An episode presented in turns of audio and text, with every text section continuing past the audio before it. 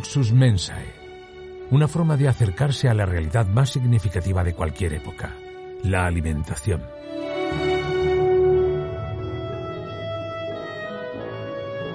A través de ella conoceremos la historia de la humanidad, su cultura, su historia, los protagonistas, los productos y por supuesto la gastronomía. Luxus Mensae, un podcast producido por Rafael González y escrito y dirigido por Almudena Villegas. Pues aquí estamos, queridos amigos, una semana más con todos vosotros. Muchas gracias por la recepción que habéis tenido a esta tercera temporada. Es un placer recibir los mensajes que hemos tenido oportunidad de recibir en, en esta semana, cuando hemos reanudado nuestro caminar por Luxus Mensae de la mano de toda una grande historiadora y escritora como es Almudena Villegas. Almudena, muy buenas, bienvenida. Buenas, eh, Rafa, y bienvenidos a los Luxusmensianos, ¿eh? ya nuestra pequeña comunidad que, que ya somos, ya nos conocemos, nos ponemos casi las caras, ¿no? Sí, ¿verdad? Eh, sí, sí, ya vamos siendo, ya vamos siendo personas con nombres y eso es muy agradable. Y contenta, contenta por, por la recepción, ¿no? Supongo. Sí, exactamente.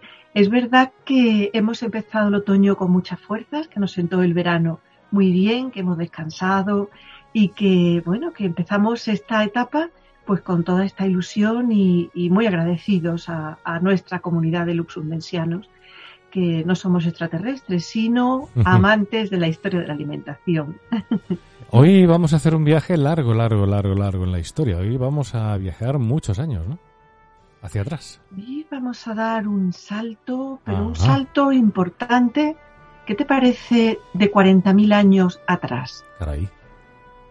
Esa es una aventura histórica, ¿eh? La verdad es que sí, prehistórica, ¿no? Casi. Una, sí, una aventura prehistórica. Eh, la cuestión es que este verano nos ha dado muchas alegrías en cuanto a la difusión de noticias pues vinculadas sobre estudios, investigaciones que, se están haciendo y sobre todo se están difundiendo muy bien, que es lo que verdaderamente al final pues importa, ¿no? Y eh, fíjate, existe el mito de que los hombres neandertales, que nos vamos a los 40.000 años estos, a esa otra especie hermana de la que muchos llevamos, no sé si lo llevamos nosotros, tuvo yo, llevamos una parte de ADN, fíjate, es decir, no desaparecieron del todo, no se extinguieron.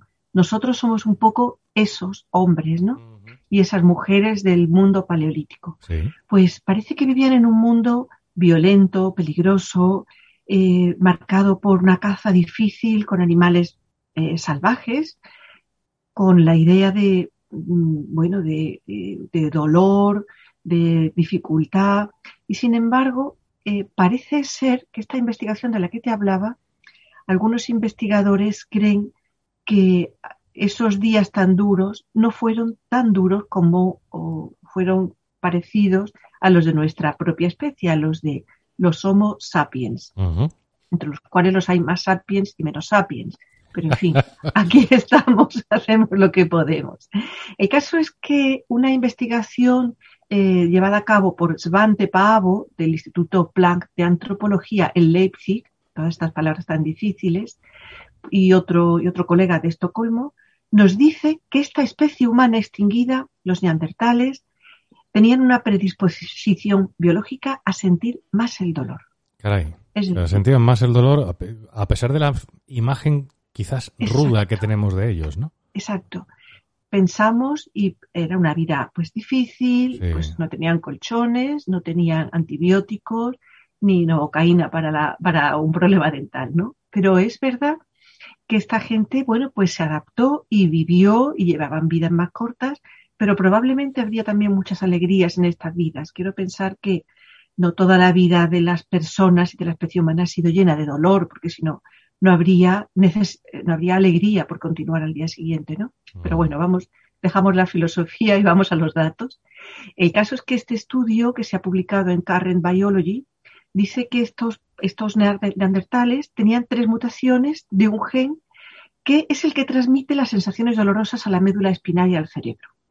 Bueno, esto por sí nada más, pues es un asunto interesantísimo, interesantísimo y que dará de sí, pues a muchas cosas. Pero me hacía reflexionar cuando veía esto se han encontrado también en Francia, pues restos de un hombre neandertal que le llaman el viejo, porque era un hombre anciano para la época, y fíjate con varias fracturas, un hombre enfermo que probablemente habría tenido un accidente o habría tenido pues algún problema con un animal grande, ¿no?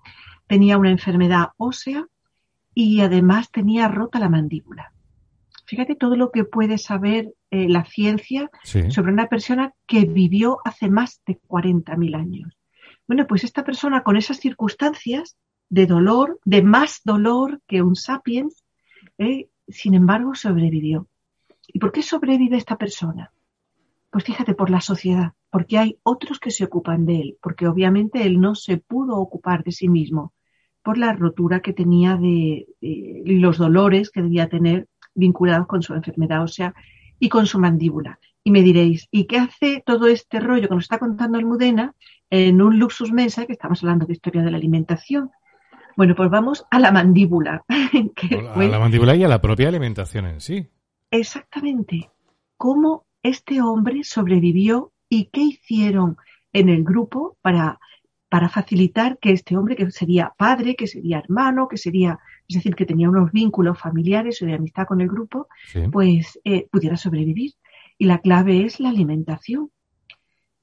Una vez más, la alimentación, por supuesto, los cuidados de abrigo, de calor, de protección del frío. Ya sabéis que durante, no sé exactamente en qué, en qué fechas vivió, pero sabemos que hemos tenido varias etapas de cambios climáticos, más fríos, y entonces pues necesitaban protección.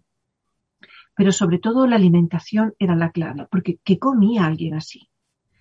¿Qué, qué, qué podéis imaginar que comía Fijaros que hemos hablado en algún episodio sobre los instrumentos líticos y sobre cómo estos cortaban exactamente como un cuchillo mejor. Eso iba, a recordar a los oyentes o avisar a aquellos que son nuevos que ya hemos dedicado algún que otro episodio precisamente a hablar del paleolítico.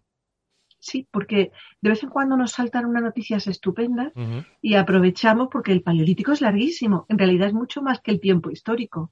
Entonces, eh, pues es un tiempo en el que las personas vivieron, que convivieron además varias especies humanas y que cada vez vamos sabiendo más de ellos.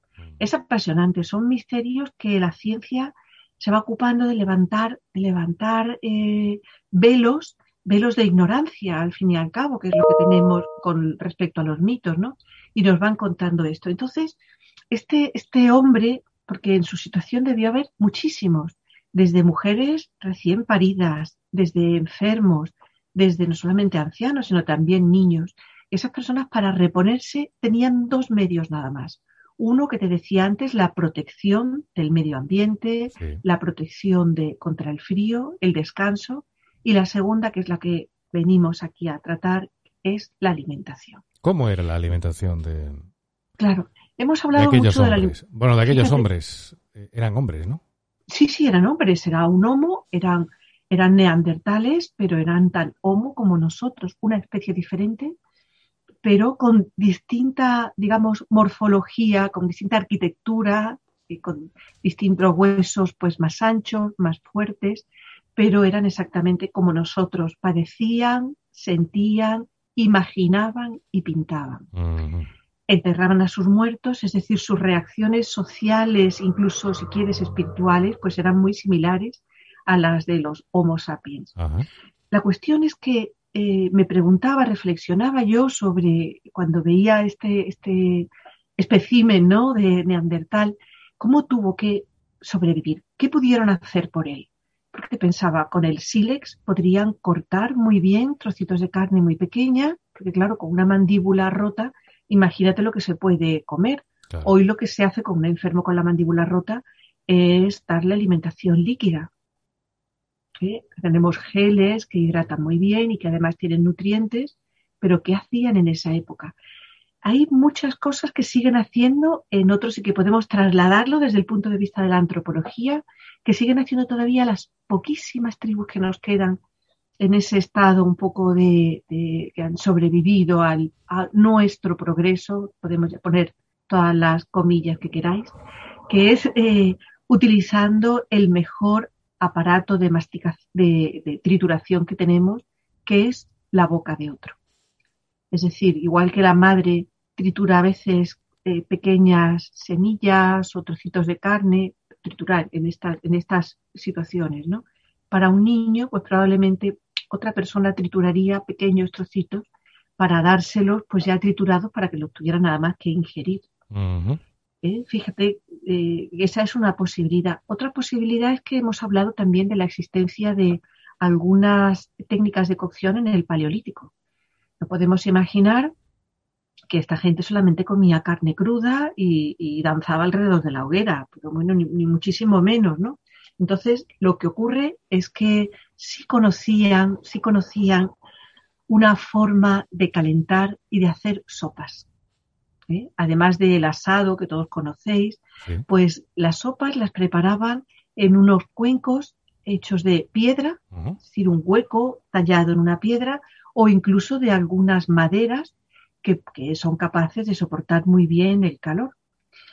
Y dentro de ese cuenco ponían líquido y después eh, calentaban algunas piedras eh, que son capaces de transmitir muy bien el calor, estos cantos de río gruesos, redondeados, sabéis todo lo que, lo que os digo, pues estos eh, sabemos que se utilizaban porque se han encontrado muchos alrededor de los hogares de esta época, de los hogares paleolíticos, en hogares donde se cocinaba, se calentaba y se hacía de todo. Entonces lo que hacían era que calentaban las piedras en el fuego y cuando la piedra estaba en rojo vivo, la ponían dentro del recipiente que tenían preparado pues con agua o con leche para calentarlo.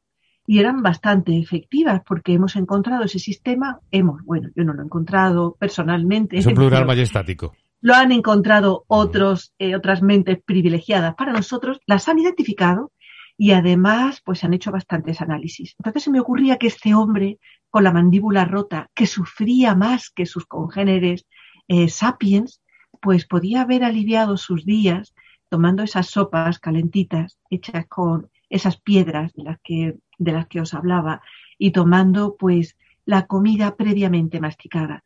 A veces eh, las cosas son infinitamente más sencillas. a veces en la ciencia nos empezamos a poner complicaciones y no, a veces un juguete, peque un juguete pequeño pensamos que son maquetas, pues no, no son maquetas, he dicho un juguete, ya he chafado la cosa. Eh, una, son, no son estructuras pequeñas, son juguetes para niños. Entonces la vida en este sentido pues es mucho más fácil y mucho más simple y lógica y nos da mucha, eh, muchas ideas, pues estas, estos eh, paréntesis que podemos hacer con la antropología y que nos muestran cómo hemos sido en épocas pretecnológicas. Sospecho que la receta que nos vas a dar hoy está relacionada con esa sopa paleolítica. Os vamos a dar una receta no paleo, pero sí, no paleo, pero sí probablemente del mundo paleolítico. Bueno, hay una dieta que es paleo, no sé si la conoces, la paleodieta. Así es. Sí, eh, pero bueno, todas estas dietas que dependen de las modas son, eh, son, y son ideas estupendas, divertidas, pero son modas y no siempre son saludables, así que ojo con las modas. Lo decimos siempre en el Luxus Mensa. ¿eh? Vamos con esa sopa paleolítica, a ver. Vamos, que quiere entrar la música y no la dejamos. Sí, sí, ¿Qué llevaría esa sopa que nos propones, Almudena? Eh, te hemos perdido, no sé. Hoy tienes un pequeño problema con el micrófono. Ahora sí te vamos a oír. Ahora sí, bien, bien. Pues sí, estás, es, es, este hombre que quiere que hablemos de él, ¿no? Este hombre con la mandíbula rota. A ver si contamos la receta. A lo mejor no quiere que la contemos. Bueno, sopa paleolítica. Vamos a ver, ¿qué vais a necesitar? A ver. Vais a necesitar un cuenco de madera o de piedra. A ver quién se va al monte a tallar un cuenquito de piedra. Pero de madera sí podemos encontrarlo. De madera. Te hemos vuelto a perder el micrófono, no sé por qué. No toques el micrófono. Es el micrófono, sí. No, no pasa, no pasa nada. nos, son cosas... nos hemos quedado con el cuenco de madera. Tenemos un vamos cuenco allí, de madera. un cuenco de madera o un cuenco de piedra, ah, ¿vale? Que vamos a poder calentar, vamos a poder acercar un poquito al fuego para que tengamos doble posibilidad de calentarlo. Después, siguiente herramienta para nuestra receta paleolítica, unos cuantos cantos rodados, de esos gordos de buena calidad, eh, con, lo, con bien, bien rodados, ¿no? Que los vamos a poner al fuego, pero al fuego vivo, sobre las brasas, hasta que se pongan tan calientes que sea hasta difícil. Bueno, no podéis coger con las manos, por supuesto.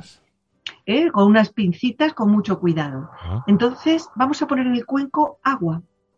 Agua incluso la podéis mezclar con un poco de leche si queréis hacer algo un poquito más difícil. Y vamos a meter en ese agua trozos pequeños de pescado, ¿eh? que también sabemos que tomaban eh, pues de bastante pescado, ¿no? Ajá. Y, y vamos a machacar un poco de cebollino, perejil, ajo, ajo porro este de monte, pero vamos a triturar en el mortero. No tenemos un mortero de mano, pero tampoco podemos pediros más, ¿no? Entonces, cuando las piedras estén muy calientes, muy calientes, Sí. cogedlas, las metéis en el cuenco de madera o de piedra. Metéis también ese pescado, las hierbas y lo movéis. Tapadlo, dejadlo que repose y después nos contáis. A ver qué tal es esa sopa paleolítica que es estupenda, creemos, pues para alguien con una mandíbula rota y que además le dolía más que a nosotros. Una pregunta. Así que qué suerte hemos tenido. Sí, la verdad es que tenemos mucha suerte de nacer sí, en la sí, época en la que hemos nacido, a pesar del coronavirus, que será, por cierto, el cierre que tengamos hoy. Pero, Mm. eh, eh, eh, ¿vale cualquier tipo... spoiler, ¿eh? Un pequeño spoiler solo. Eh, ¿Vale cualquier tipo de pescado? Vale cualquier tipo de pescado. Y los pescados, pe- vale, vale cualquier tipo. En realidad, estas sopas son unas indicaciones, como comprenderás, genéricas. Sí. Podéis ponerle, si queréis, un poco de carne roja, trocitos Ajá. de carne roja bien cortados. ¿Qué es lo que nos va a dar? Va a dar sabor Vale, al caldo, que se va a poder beber, que queda también nutritivo, que da eh, la comida caliente da una sensación muy agradable de plenitud, ¿no? Y de confort, sube un poquito grados la temperatura para alguien que está enfermo y le permite comer la carne o el pescado un poco más blandos de lo que estaba eh, en, su, en su época cruda.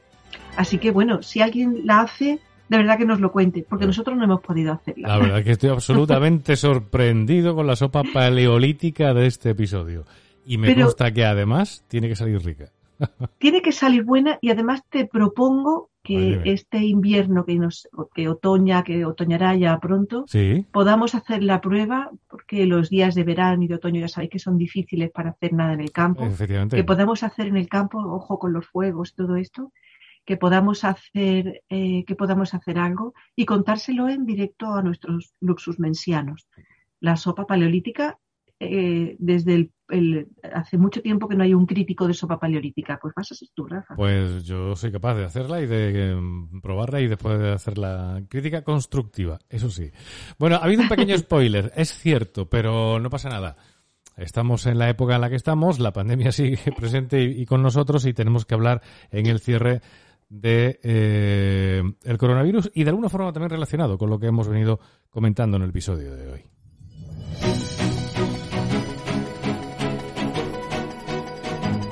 Luxus Mensae, el cierre.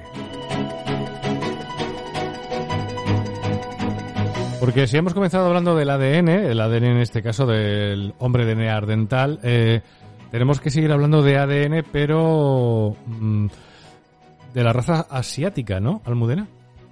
Sí, bueno, hoy no podemos hablar de razas exactamente, pero sí de, de variantes, ¿no? Ajá. Pero es interesante, ya sé que no es estrictamente un tema de historia de la alimentación, pero ya que os decía al principio que estamos teniendo tantas noticias interesantes, bueno, pues que estas noticias que verdaderamente nos afectan a nuestro presente, a nuestro hoy, se vinculaba tanto con estos estudios de ADN que me pareció que le podía interesar a nuestros oyentes.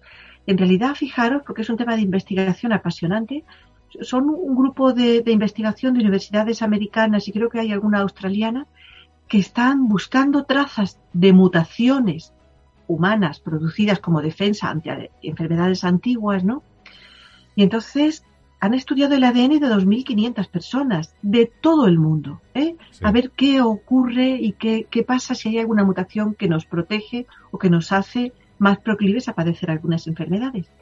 Y han descubierto lo siguiente, fijaros qué notición, una variante del coronavirus que hace 25.000 años fue tan mortífera que forzó incluso que la población del Asia Oriental eh, cambiara, que evolucionara, de, que evolucionara y que se fuera del sitio donde estaban.